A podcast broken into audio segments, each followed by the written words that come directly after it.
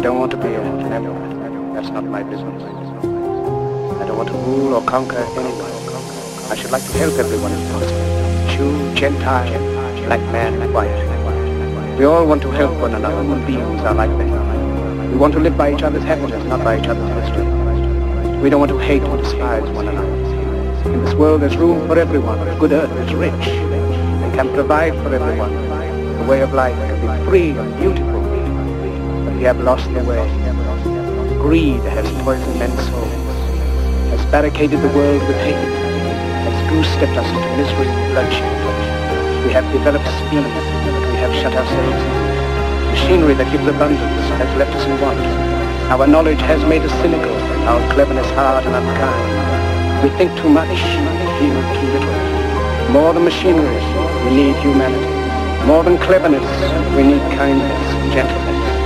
Without these qualities, life will be violent, and all will be lost. The hate of men will pass, and dictators die.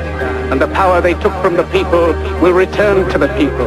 And so long as men die, liberty will never perish. Fight for liberty! In the 17th chapter of St. Luke it is written, the kingdom of God is within man, not one man nor a group of men, but in all men, in you. You, the people, have the power. The power to create machines, the power to create happiness. You, the people, have the power to make this life free and beautiful, to make this life a wonderful adventure.